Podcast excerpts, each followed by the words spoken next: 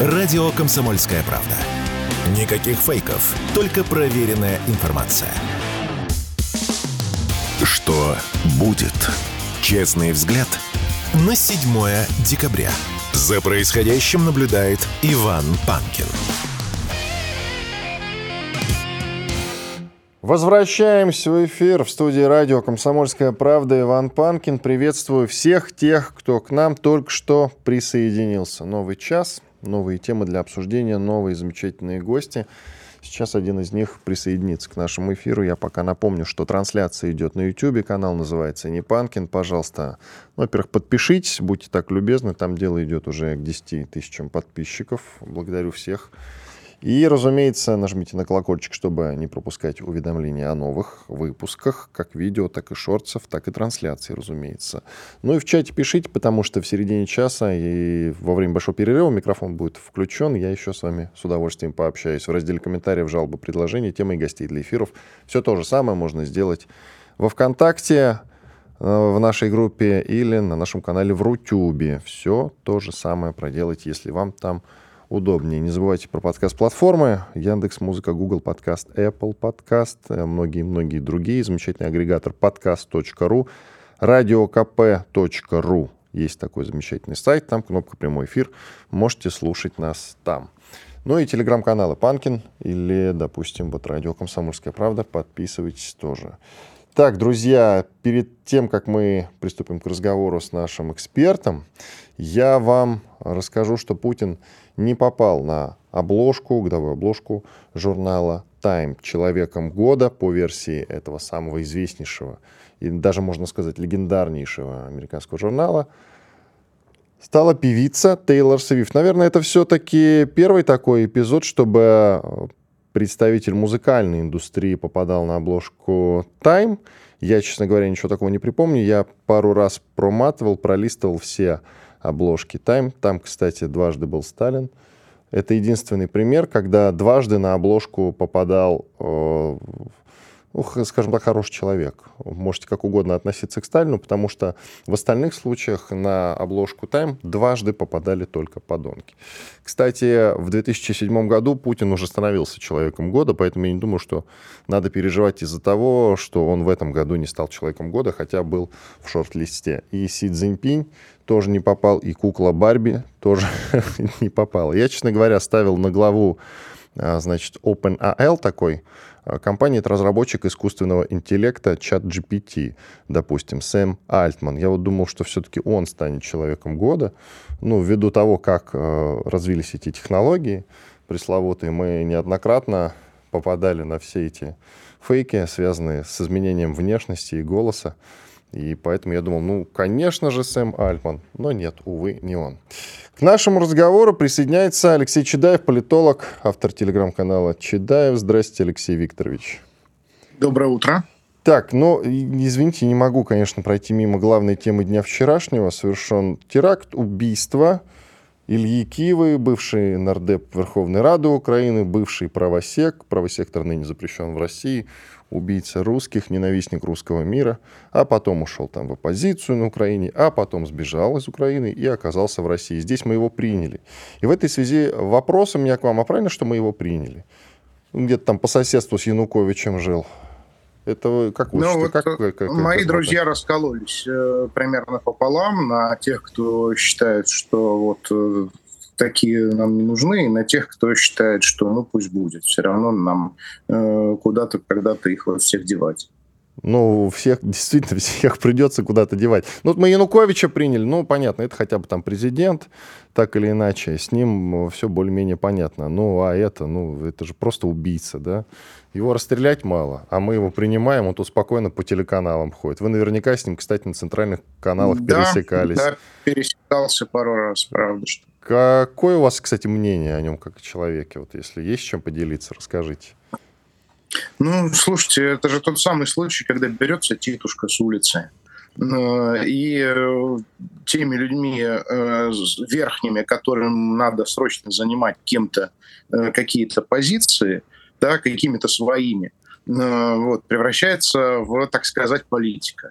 Ну, превращается не в смысле, что в нем внутри, у него самого что-то происходит, а он просто явочным порядком становится каким-то, да, получает какую-то позицию. Вот его Аваков двигал, двигал, он был, собственно, вот именно вот просто прям такой совсем, совсем э, очень просто, просто устроенный такой уличный криминальный персонаж.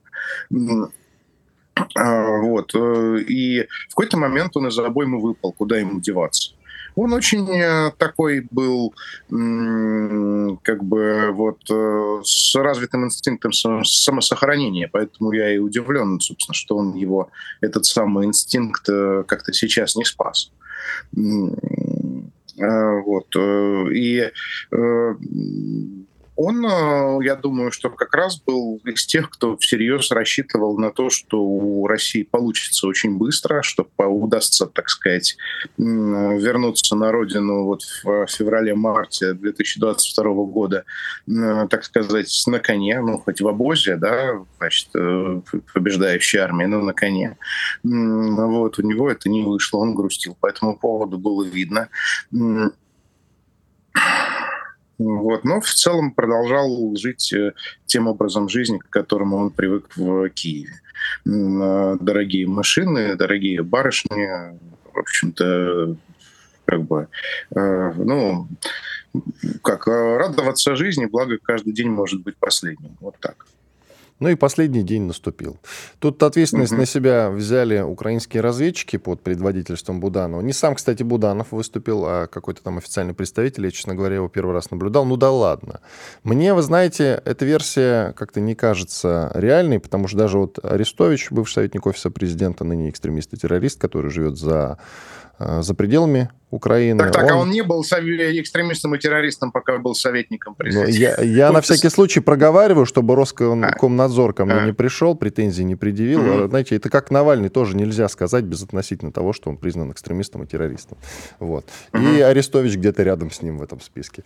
Так поэтому я все это произношу вслух э, каждый раз и вздрагиваю, если вдруг забыл произнести, потому что действительно придут серьезные люди, начнут задавать мне очень неудобные вопросы. Ну да ладно, э, главное сказал. И смотрите, мы, и мне тоже эта версия, на самом деле, не кажется состоятельной, что это украинские разведчики. Мне кажется, что вообще его кто-то тут заметил, возможно, даже из бывших военнослужащих российских или нынешних, и его просто грохнули.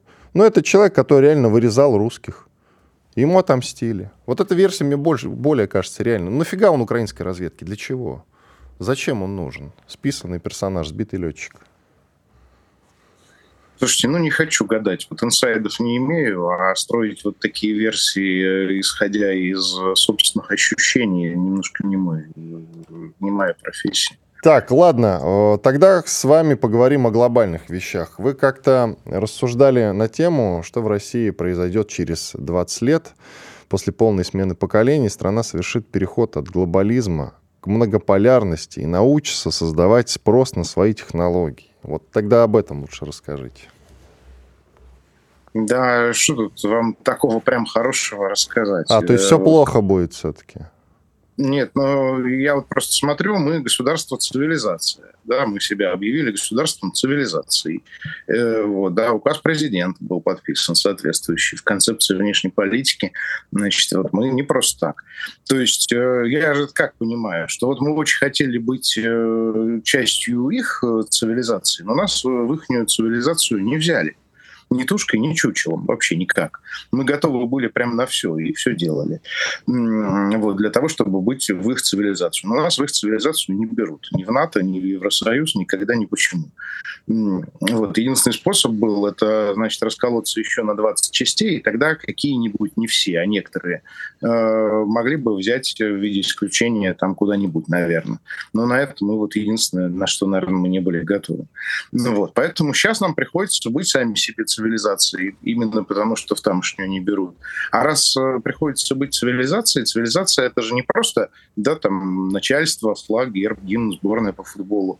Вот. Это же еще и некоторый пакет э, технологий, причем технологий не только в смысле работы с материальными вещами, но и технологий юридических, да, технологий социальных, э, технологий гуманитарных, то есть разного, разного рода форм того, как нам вообще людям обустроить друг с другом совместную жизнь.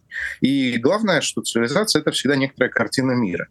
Ну, собственно, то, что и делает цивилизацию цивилизацией. Вот есть некий центр, вот есть некая периферия, и вот есть варвары по ту сторону лимиса.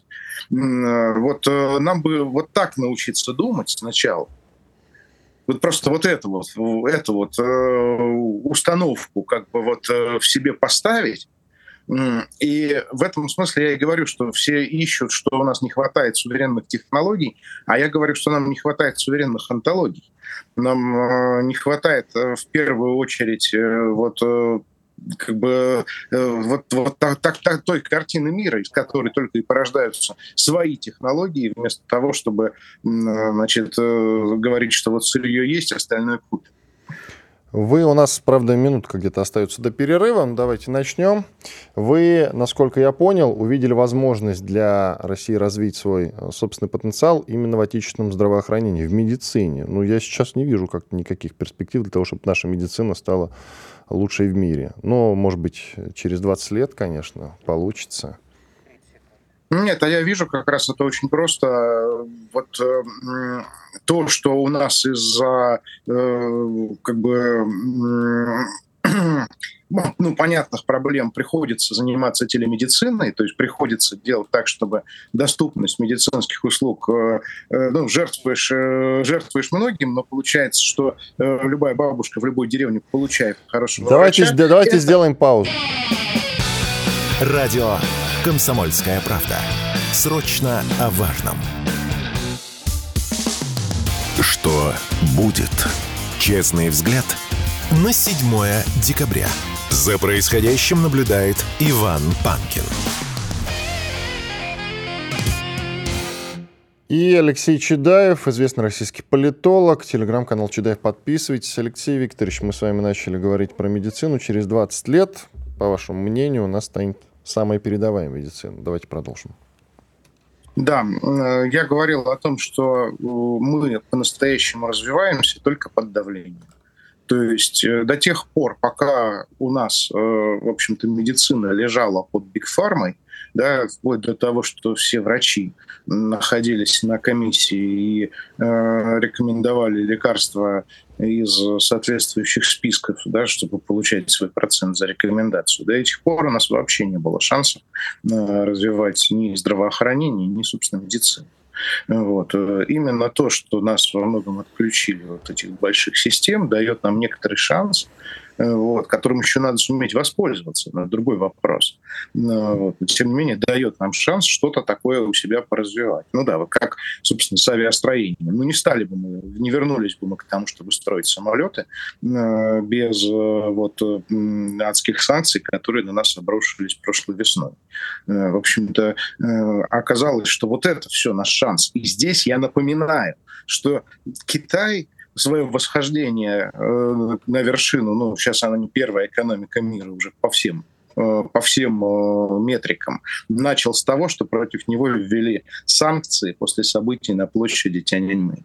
В этом смысле я говорю, что санкции — это наилучший стимул, наилучший вообще способ к тому, чтобы совершить экономический рывок и технологический рывок да, в частности, тот, ну, подобный тому, который совершил Китай. Поэтому ну, вот я очень верю в наших врагов, э, вот, что они, в общем, э, быстро, по крайней мере, санкции с нас не снимут.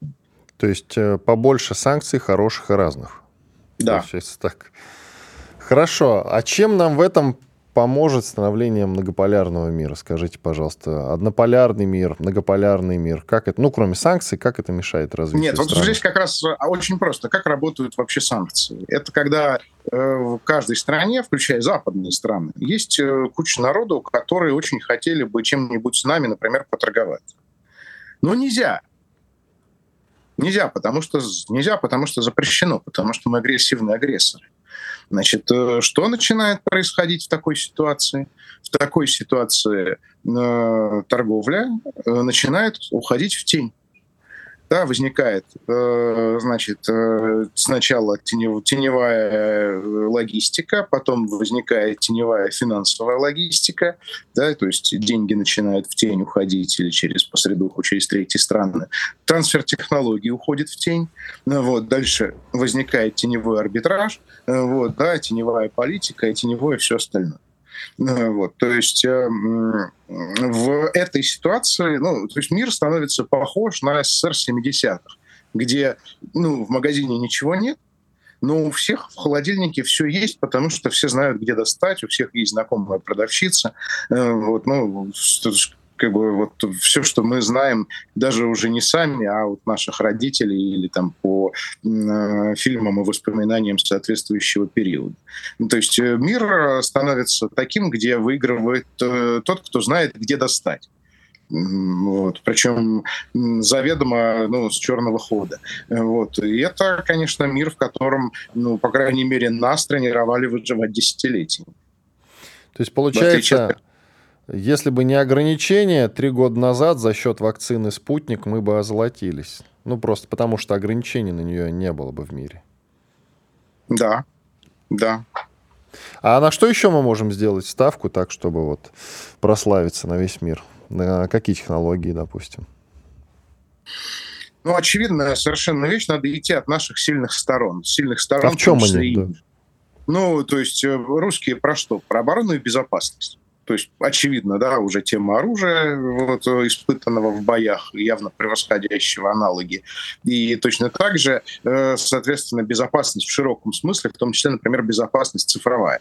То есть одна из вещей, которые все поняли после того, как начали массово отключать от э, цифровых платформ, это то, что если вы не хотите внезапно оказаться в ситуации, когда у вас все ваши гаджеты превратились в кирпичи, то вам надо ну, что-то делать э, с вашей, с, э, с вашей цифровой инфраструктурой, потому что вот у тех, которые до сих пор ею монопольно торговали, у них есть э, ключ, у них есть бэкдор. И, э, и весь мир начал диверсифицировать риски. Я видел, я вижу прямо вот сейчас глазами, как кратно растут вложения в цифровую безопасность, в кибербезопасность. Э, и э, вот все мои знакомые из этой сферы, именно ну, как бы люди из русских компаний, которые этим занимаются, они не вылезают. Вот, да, там, кто с Ближнего Востока, кто из Латинской Америки, вот, да, кто из Индокитая, в общем, они завалены заказами. Но перед тем, как продолжить разговор о будущем, есть смысл подвести, наверное, хоть и промежуток, но тем не менее уже какие-то итоги можно подводить. Все-таки седьмое число на дворе, год постепенно подходит к своему завершению. Итоги, по вашему мнению, какие можно? Ну, как главные выводы за год, скажем так. Первое. Мы два раза прошли по краю. Чуть было не гавкнулись совсем. Первый раз это когда шла мобилизация, Э, вот, и она шла так, как шла. И так она же, по-моему, в прошлом году была. Или да, ну вот я говорю, в конце, в конце, как раз к концу года начали более-менее значит, э, выправляться. Я, ну, я беру цикл. Угу. Вот. И второй раз летом, значит, когда были события с Вагнером. Вот. То есть мы, мы прямо прошли прямо по краешку. Сейчас очень, очень неплохо от этого краешка отползли. Это раз. И второе, ну вот в январе все мои друзья военные эксперты были в пессимизме. Ну сейчас типа Украина насосется техникой, э, значит сейчас они выстроятся в ряды колонны и пойдут нас дожимать. Ну, значит, э, вот э, год тоже видели, да, сейчас вот, если вы там читали хотя бы смотрели краем глаза расследование в Вашингтон-Пост, значит, да, как планировался кон- контрнаступа, почему он не получился. То есть я хочу главное сказать, что вот если бы наши бойцы где-то там, где-то в каком-то богом забытом Работино дрогнули, весь мир э, жил бы в другой геополитической реальности. Вот просто весь мир, вся планета. То есть это был тот самый случай, когда в одной вот этой маленькой точке в запорожских степях э, была та самая Архимедова ось, э, с помощью которой можно было перевернуть мир. То есть если бы они там прорвались, он был один, бы сейчас, поскольку они не прорвались, он теперь э, совсем другой, что мы видим и по визиту нашего президента в соответствующие страны, и по тому, что происходит сейчас, вот тот цирк, который происходит сейчас в Вашингтоне, да, который мы тоже наблюдаем, жуя попкорн. Но получается, мы сократили э, продвижение к построению многополярного мира, хочется понять, насколько. Да, да, э, это понятно, что до победы далеко, э, вот, э, но как бы а, определенные такие очень серьезные шаги в эту сторону мы уже сделали. То есть как бы шанс, шанс реализации именно нашего сценария, да, но ведь война это же не про то, как друг друга убить. Война это про то, как навязать один другому свою волю. Вот шансы про то, что нам не, удаю, не удастся навязать их волю, а им придется принять нашу волю, вот они сильно выросли. То есть э, построить сильную Россию нам все равно получится не раньше, чем через 20 лет. А так бы вообще не получилось. Я правильно понимаю? Так вообще не получилось, да. Ничего себе. Ну, 20 лет просто это такой, знаете, это такая длинная довольно-таки перспектива. Невидимая ну, у нас даже. с вами все равно есть шанс дожить, по крайней мере. Я надеюсь. Что ж, шанс есть, шанс это уже хорошо. А по поводу, кстати, по поводу того, как э, встречали э, президента России действительно в ОАЭ, это очень интересно. С шумом прям так красиво встречали. А до этого была очень неприятная ситуация у президента, правда, не у канцлера, у президента Германии. Его там вообще не встречали. То есть он прилетел, а его не встретили. Забыли. Но это Бывает... все-таки был Катар. Это да, но не, тем не менее не, тоже. Вос, можно сказать, Восток uh-huh. дело тонкое, там обычно ни о чем не забывают uh-huh. вообще никогда. А тут вдруг про целого президента целой Германии забыли. Это случайность, скажите, пожалуйста, или что это было? Не, ну, шейхи очень... И вот, вот кому очень понравилась вся тема с многополярностью. Э, вот, прямо очень понравилось, да, э, и это оказалось настолько удобно думать, ведь э, там же в чем еще юмор-то, что вот Катар стал одним из главных поставщиков э, как раз-таки сжиженного газа после того, как э, прекратились поставки русского газа по газопроводам. Но и при этом, в общем-то, это, как это, как говорится, терминологический рынок продавца. Ну, то есть э, немцы не могут не покупать у них газ, поэтому немецкий президент, э, хочешь не хочешь, э, вынужден был, значит, сделать каменное лицо, утереть сопли, сделать вид, что ничего не происходило. То есть, да, вот ему показали его место. Вот, вот это, это, в частности, одна из вещей, которая расплатилась Германия за то, что они проигнорили подрыв э, северных потоков, за то, что они вписались э, со своей стороны в эту вот проукраинскую коалицию. Вот теперь об них э, будут вытирать ноги даже вот какие-то люди в простынях и в тапках. Значит, ну, которые, по крайней мере, в простынях и тапках еще вчера ходили. Понятно. Да, Спасибо да. большое. Алексей Чедаев, политолог, автор телеграм-канала Чедаев. Подписывайтесь, очень рекомендую. А у нас сейчас большой перерыв. После полезной рекламы и хороших новостей вернемся и продолжим. Радио «Комсомольская правда».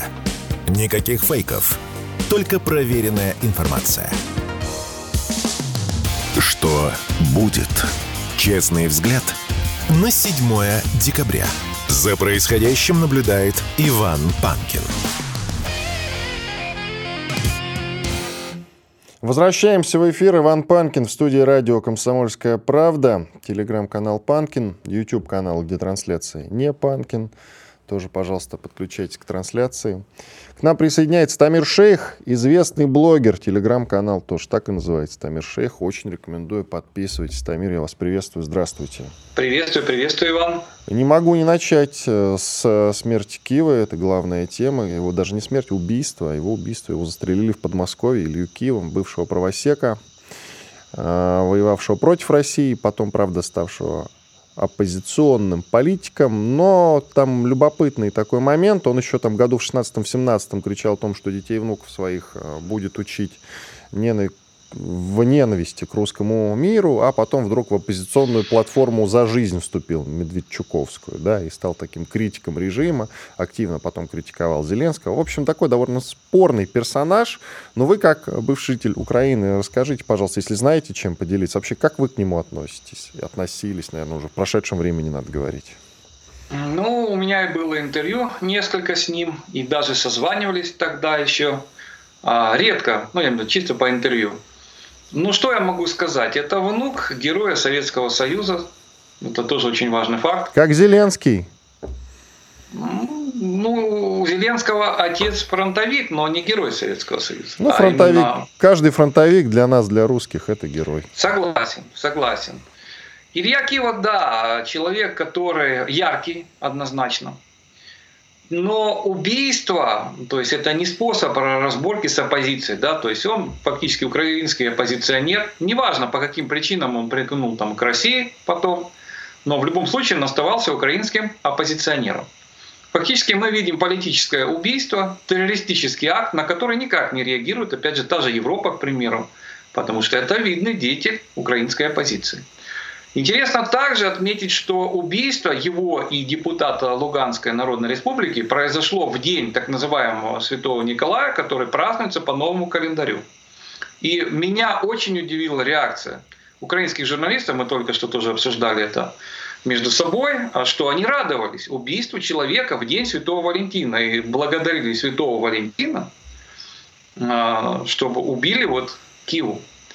И к этому, как мы видим, причастно СБУ, ну, Главное управление разведки, между собой не делят типа первенство этого убийства. То есть, по, по сути, люди пошли против заповедей. Да? То есть, и тут же они обращаются к святому Николаю о том, что хорошо, что убили Илью Киева. То есть они не понимают, что нарушая общечеловеческие заповеди и фашистскими террористическими действиями, они в свою семью приглашают горе и убийство. Это они такое впечатление, что действительно этого не понимают.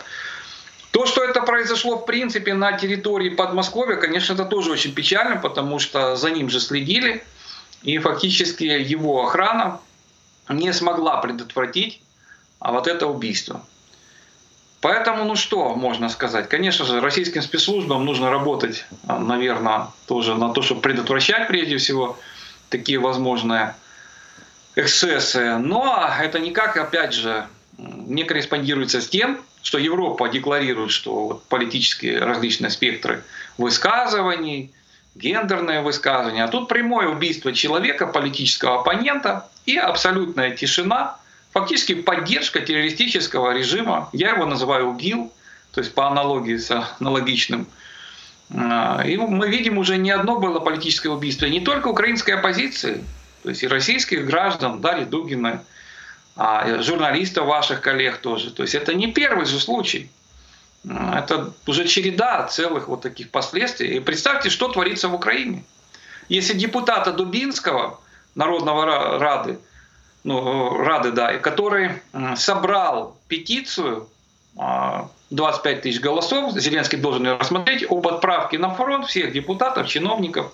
Его избивают в СИЗО, а полиция приезжает и говорит, что а не было никакого избиения, он сам себя избил. Ну, он по аналогии с Донбассом. Ну, сами себя обстреливали. Дубинский сам себя избил в течение нескольких часов, хотя было много свидетелей, которые видели, слышали это все.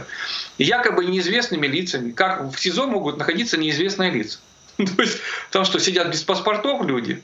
А представьте, что с простым человеком происходит, если он не депутат, просто вот где-то там написал какой-то пост, поставил лайк, репост. Таких людей просто убивают, не находят, либо пытают, и потом они на камеру там извиняются и рассказывают, как они любят Зеленского.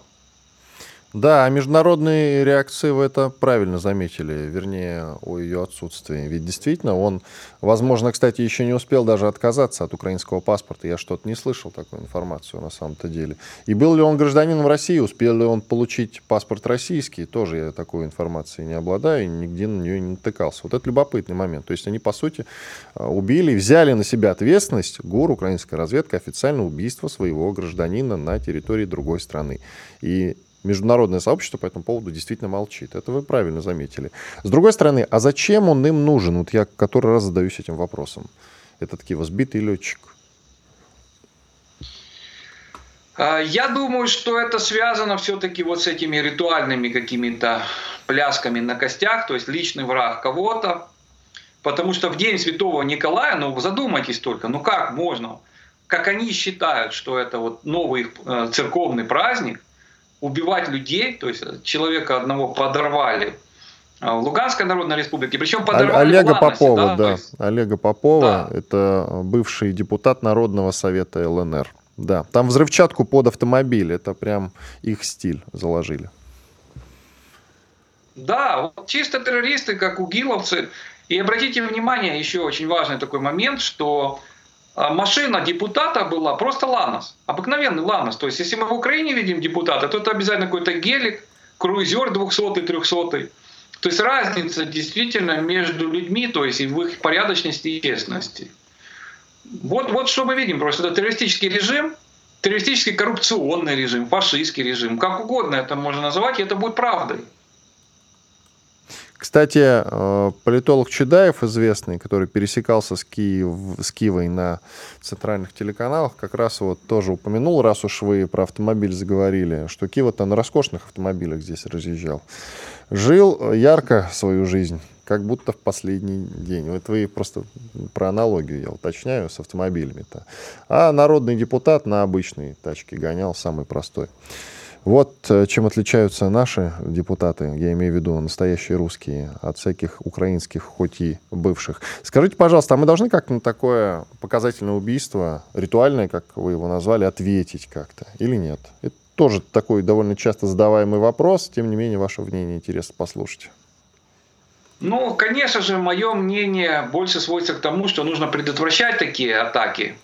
Но отвечать в этом контексте террористически, вот когда произведена атака, я не знаю. Я не знаю. Я думаю, что я все-таки жил в Украине, да, и мне и это непонятно, как украинские власти такое совершают принципе, потому что Украина была всегда мирным государством, и армяне и азербайджане, к примеру, которые жили на территории Украины, очень радовались, что вот классно, Украина такая мирная страна, и как все изменилось. Поэтому я не могу дать ответ. То есть я думаю, что российским а, спецслужбам виднее, как отвечать в такой ситуации и почему. А в целом, как вы оцениваете вот текущую по последним новостям ситуацию на Украине? Есть ли там понимание, что поражение близко? Но мы уже видим хор Арестовича, я так назвал этих деятелей. Это различные блогеры, журналисты, которые прямо уже говорят, что да, мы воюем со второй армией мира. Только немножко правда в том, больше и шире, что уже с первой армией мира, учитывая опыт боевой России и постоянный рост военно-промышленного комплекса, и те разработки, которых нет у тех же Соединенных Штатов Америки а, и Китая. То есть поэтому с первой армией мира. То есть это уже признает Алексей Гончаренко, это тоже переобувальщик постоянно, и который получил по лицу в Симферополе в свое время, который радовался смертям, опять же, погибших людей в Одессе мирных 2 мая. Вот оттуда все началось, вот этот ящик Пандоры, когда они в прямом эфире хлопали погибшим своим согражданам, которые сгорели в Доме профсоюзов.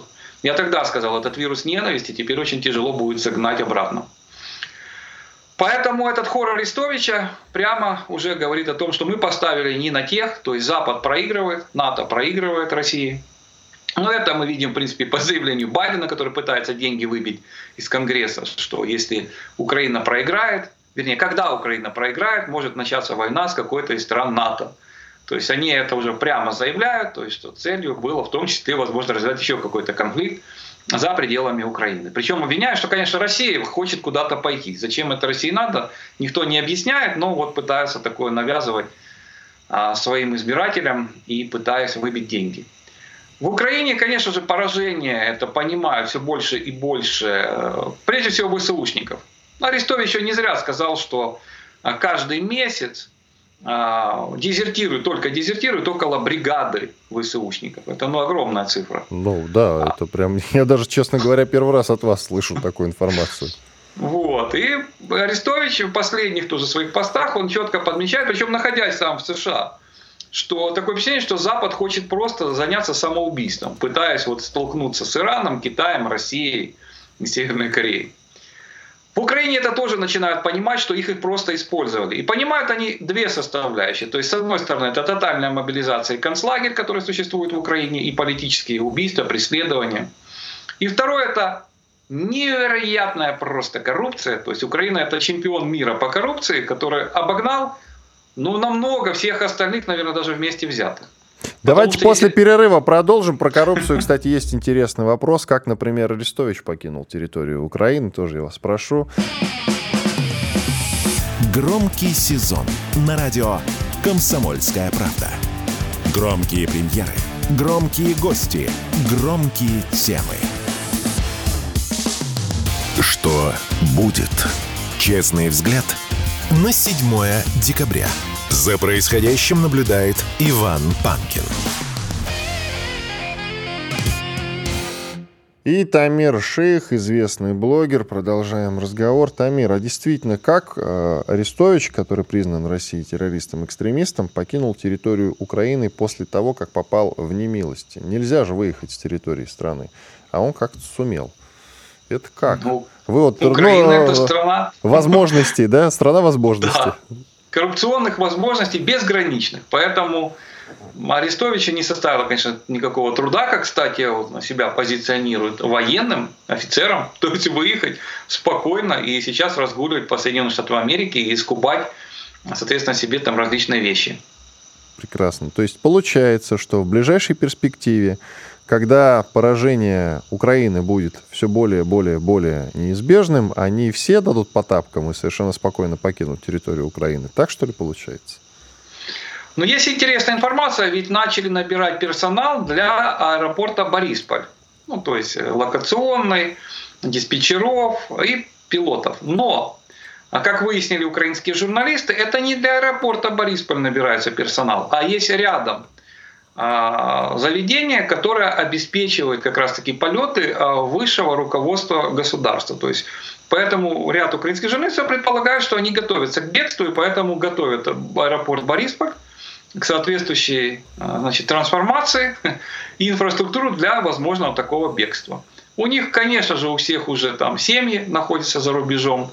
Естественно, у них отработаны механизмы, каким образом быстро покинуть Украину в случае какого-то вот непредвиденного развития событий.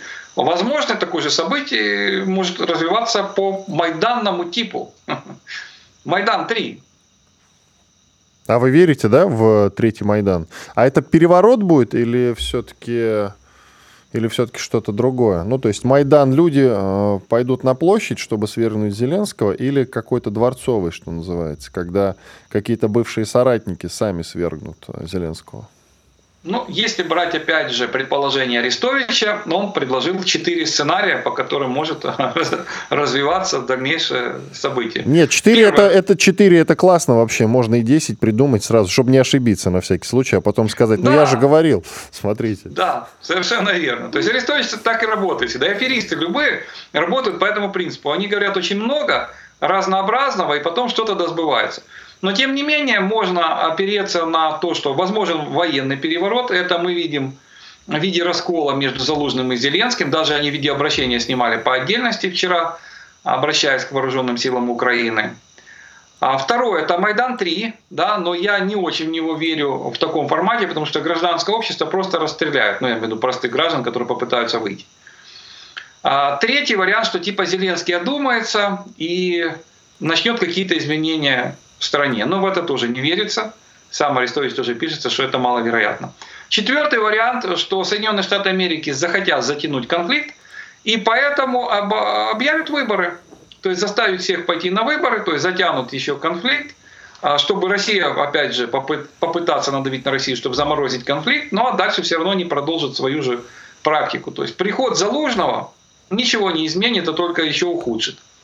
Потому что если он будет опять следовать э, в контексте западных э, вот этих тенденций уничтожения Украины, то никак это не отразится хорошо на Украине. То есть, ну, Залужный просто пойдет быстрее, чем Зеленский. А Зеленский, ну, ввиду того, что он выборы отменил, он э, хочет оставаться у власти. Просто если ориентироваться на свежее интервью его жены Елены, она говорит, что она бы не хотела, чтобы он шел, скажем так, на второй срок, ну или, по крайней мере, еще там 4 года сидел на посту президента. Она бы хотела, чтобы они уехали куда-нибудь там, наверное, на необитаемый остров, где тихо, спокойно отдохнуть, пожить обычной, спокойной человеческой жизнью. Ну, наверное, у Елены не получится пожить обыкновенной человеческой жизнью, учитывая, что даже наши бдительные пользователи соцсетей обратили внимание, что только коллекция ее бриллиантовых различных изделий ювелирных насчитывает около десятка миллионов долларов. Но она на один, на один миллион только вот недавно закупилась в Нью-Йорке. Совершенно верно. Просто она каждый раз выставляла какие-то фотографии, где практически каждый день она в новых там сережках, в новых каких-то кулонах, и явно не с Алиэкспресс, естественно. Я даже не удивлюсь, что если она где-то там дома носит э, то самое э, крымское, скифское золото, да, которое вернули Украине, которое, кстати, пытались также продать на каком-то из аукционов, а может и продали, это точно пока неизвестно. Это люди, которые врут постоянно. Поэтому Елена, высказывая такое предположение, что им хочется куда-то уехать, просто вызывает жалость типа к себе, что как они тяжело живут. При этом, да, скупая недвижимость, бриллианты, очень тяжело живут. А Зеленский, я думаю, преследует только одну цель, как можно дольше удержаться у власти. Все свои предвыборные обещания он не выполнил, в том числе то, что он не пойдет на второй срок. Он тоже это обещал. Он обещал, что он да, что он президент одного срока. Он говорил тогда. Да, что он пришел просто вот, чтобы мир восстановить в Украине. То есть он все это нарушил.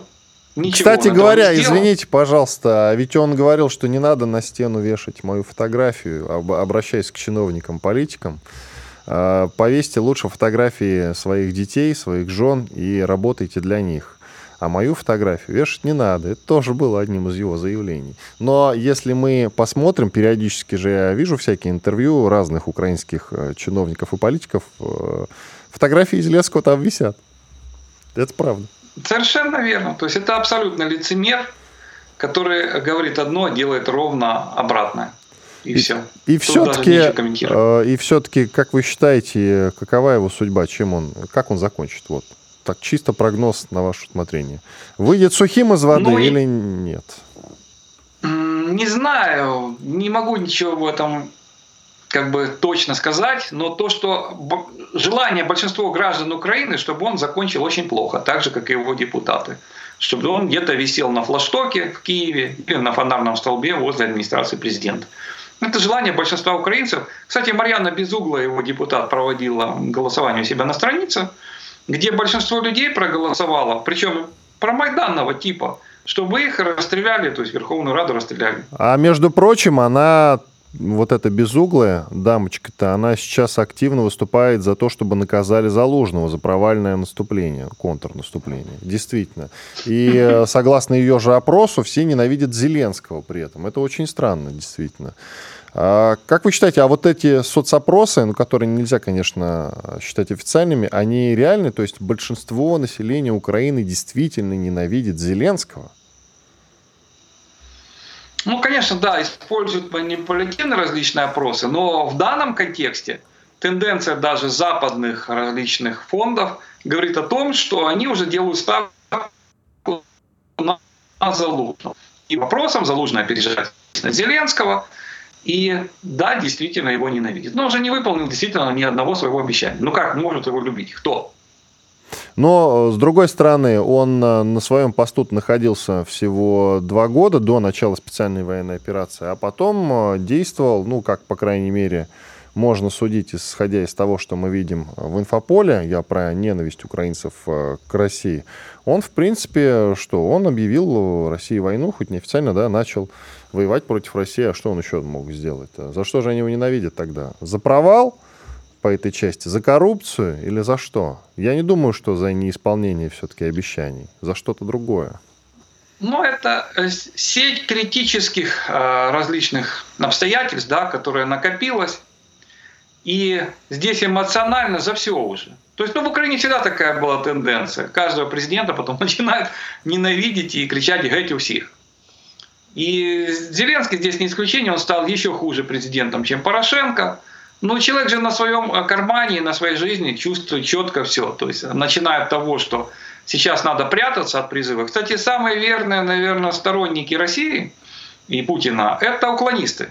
То есть их около 4,5-5 миллионов в Украине, да, которые просыпаются и засыпают с одной мыслью, чтобы быстрее все закончилось. Ну, то есть не то, что сторонники России, то есть сторонники, чтобы быстрее мир настал. Каким путем даже это не важно.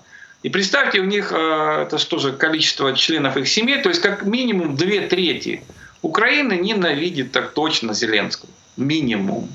То есть вот это реальность такова. То есть, потому что человек не может выехать, он живет в нищете, потому что его даже на работу не берут. Вот мне пишут очень многие с Украины, что как нам выжить, то есть как нам уехать, как нам сбежать, потому что на работу не берут, надо прятаться там по подвалам, по крышам, а, и при этом то есть постоянно получается риск, что тебя поймают. То есть вот, вот вам ответ, почему его ненавидят. Спасибо большое. Тамир Шейх, известный блогер, был с нами. Благодарим за участие. Если получится, отбивочку дайте, пожалуйста, друзья. Коллеги. Что будет? Вот в завершении выпуска хотелось бы просуждать коротко над тем, а сможем ли мы, не упустим ли мы всех тех врагов России, которые пока еще находятся на территории Украины. Я сегодня нескольких называл в том числе врагов России из бывших русских. Кстати говоря, вот эти люди меня больше всего интересуют. Тот же Евгений Киселев, который когда-то, как вы помните, работал на телеканале НТВ, потом а, еще в конце, кажется, нулевых переехал на Украину, работал там на телеканале Интер. Сейчас вот он топит за Украину, проклинает Россию. Там еще есть такие Илья Пономарев, признанный здесь иноагентом, наверное, экстремистом-террористом тоже, который бахвалился тем, что он был одним из тех людей, кто продумал удар по Крымскому мосту. Вот этих людей мы не упустим. Ну, у меня есть просто опасение, что они-то вовремя дадут по тапкам и смоются из Украины. Как бы вот так сделать, чтобы до них возмездие это добралось русское. Иван Панкин был здесь, остался доволен. Радио «Комсомольская правда». Мы быстрее телеграм-каналов.